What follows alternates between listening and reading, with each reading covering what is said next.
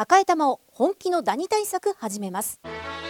さよならダニーは家族に優しい殺虫成分不使用のダニ対策ブランドです。多くのお客様に支持されて日経セレクションで5年連続売上ナンバーワン。さよならダニー。私赤井が目印です。さよならダニー。TBS ポッドキャスト。TBS Radio 荻上チキ。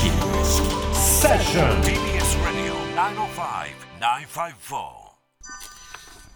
岸田総理も公邸で親族と記念撮影。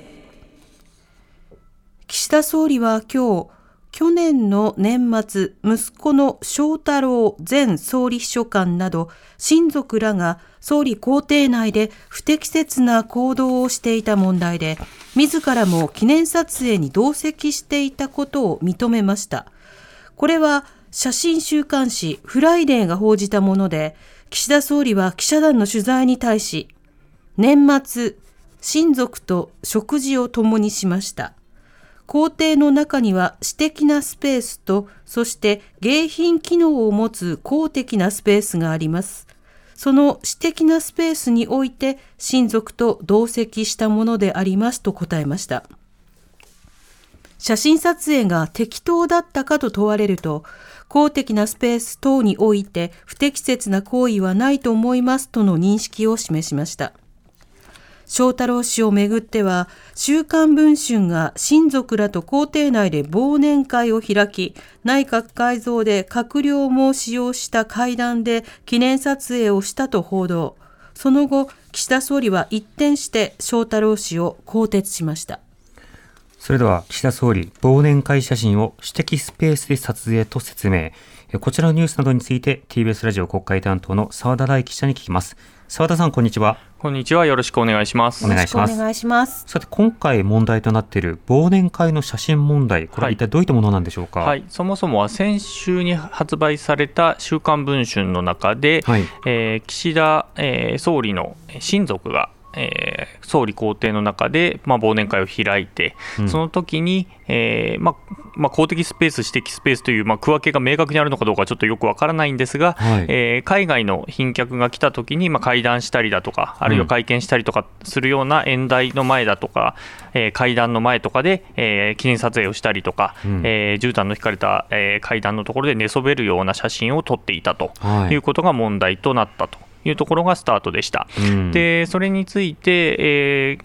岸田総理の長男の翔太郎元秘書官が、えーまあ、写真として写っていたということなので、えーその翔太郎秘書官に対して、えー岸田総理は先週、厳重注意をしたとはい。いうところで、まあ、先週は終わったんですけれども、えーまあ、批判の声が高まり、えー一部世論調査ではそれを理由に、えー支持率が下がったと。うん。いうこともあってか、えー一転して月曜日になって、えー更迭を決めたとはい。いうことですね。うん。でそれが、えーそこではまだ終わらずにですね、えー昨日発売の「週刊文春」では今度岸田総理の次男三男もそこに同席していたとはい。いうことが分かったり、あるいは今日発売の、えーフライデーの中で、えー岸田総理も一緒に写真を撮っていた別な写真が出てきたとうん。いうことになり、が、まあ、報じられて、えー今日、えー官邸に入るときに、まあ、記者から声をかけられて、質問されたということになりますね。まあこれまで岸田総理はね、親族のあの食事会の場面には顔を出したけれども、みたいな、あのそうしたことのコメントをしてましたが、うんじゃあ、この一連の報道を受けて、え岸田総理がどう反応したのか、岸田総理の様子を聞いてください。総理、週刊誌に親戚の忘年会で総理も写る写真が掲載されています。公邸でこのような写真を撮ることは適切だとお考えでしょうか？はい、あの、えっと、年末、えー親族と、えーっと、食事を共にしました。えーっと、公邸の中には、えー私的なスペースと、そして迎賓機能を持つ公的なスペースがあります。その私的なスペースにおいて、まあ、親族と同席したものであります。写真を撮ることは適切だとお考えでしょうか？公的なスペース等において不適切な行為はないと思っています。私的なスペースでは問題ないとお考えでしょうか？はい、えー岸田総理のコメントの様子なども聞いていただきました。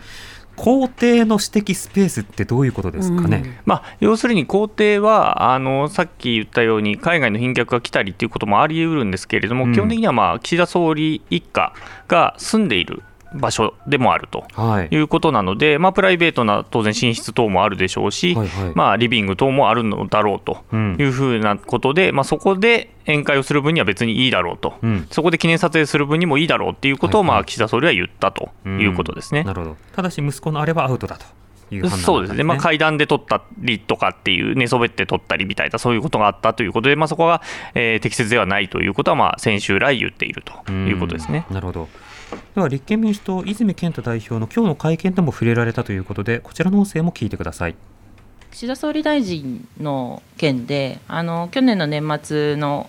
公邸での忘年会の写真がフライデーに掲載されました。で今朝総理は私的な場所で撮影されたもので公的な場所での不適切な行為はなかったと説明していますが受け止めお願いします。まあ、その説明が正しいのかどうか、でこれは今後、さまざまな形で検証されると思いますし、基本的には総理が発言をしていることというのは、総理が責任を取るべきことでしょうから、まあ、その事実関係は今後明らかになっていくことかなと思います。ありがとうございます。他にいかがでしょう？どうぞ。TBS ラジオの澤田です。あの今の質問に関連してなんですけれどもあのふ総理の、まあ、私的、えー公邸とはいえ、まあ、私的な場所だと先ほど、まあ、公邸の中には私的な場所と公的な場所があるとで、まあ、私的な場所の写真だということを、まあ、政府側は言ってるわけですけれども、まあ、そういった写真が、まあ、複数の雑誌に、まあ、漏れているということについて、まあ、セキュリティの面も含めて、えーご意見などあれば。いやそれはありますよね。あのー今世界中のそれはテロリストというふうに認知をされていない場合も含めてあらゆる人物があまあ普通の人が入れないエリアがどのようになってどのな構造になっているのかまたセキュリティがどの程度なのかということについてはあそれが利用される可能性はありますからあまあこの情報流出ということもそうですし実際の内部がですね映像として画像として流れてしまっているっていうのはあ大きな問題だと。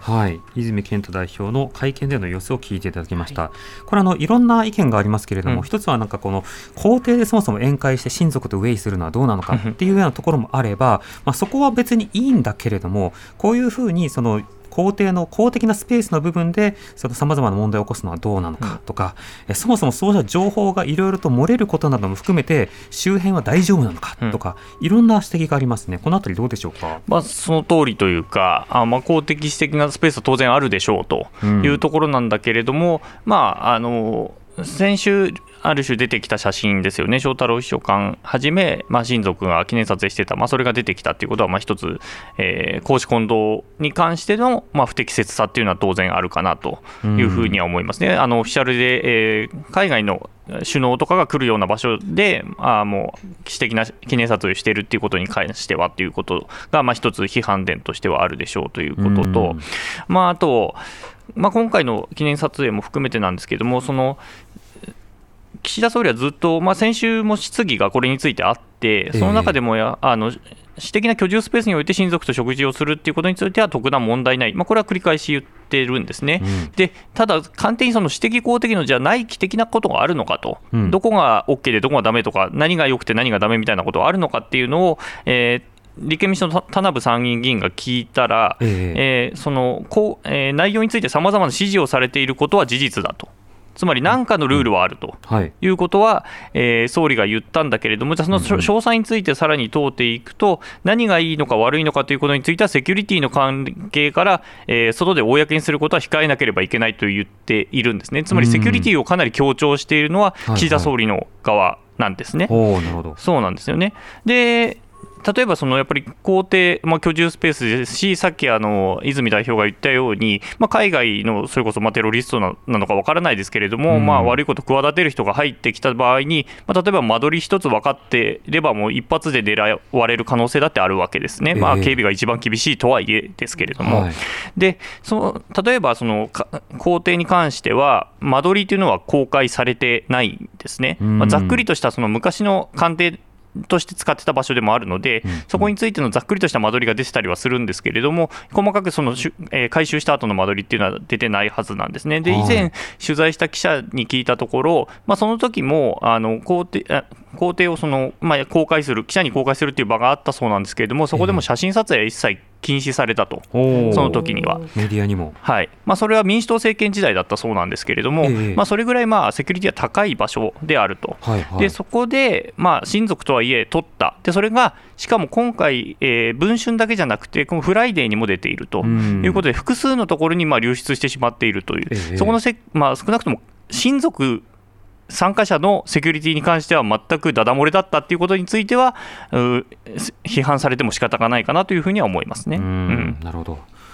さて、今国会でもいろいろな法律が議論されています。とりわけ入管入管法の改定案、こちらについての動きはいかがでしょうか？はい、あの昨日、えー、参議院の法務委員会で、えー、杉法務委員長に対する、えー、解任決議案が、えー、立憲民主党から提出されました。うん、まず、まあ、解任決議案が出ると、えー、審議は止まるということです。はい、で、その直前に何があったかというと、杉法務委員長がもう採決しますということを職権で決めたんですね。もう委員長として採決しますということを決めたので、まあ、それに対して、えー、抗議、抗議というか、する意味で、えー、解任決議案が出ました。で、それが今日本会議で採,、えー、採決されたんですけれども、えー、与党と、えー、維新、国民などの賛成あ反対多数で否決ということになりました。はい、でということで、次の委員会がまた設定されてまして、来週の火曜日に委員会が行われます。そこではなので、採決が行われる見通しです。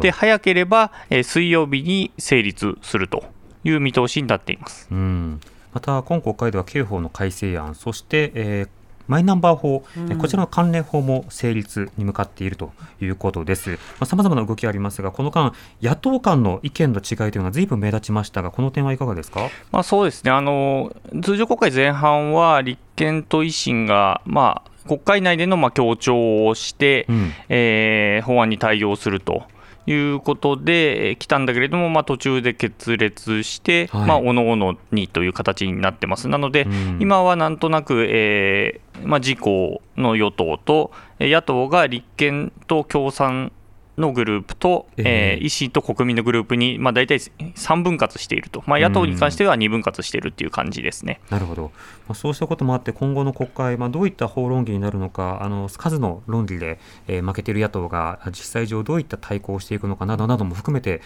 まあ、見ていきたいなと思います。澤田さんありがとうございました。はい、失礼しました。ありがとうございました。TBS ラジオ国会担当の澤田大樹記者でした。TBS ラジオ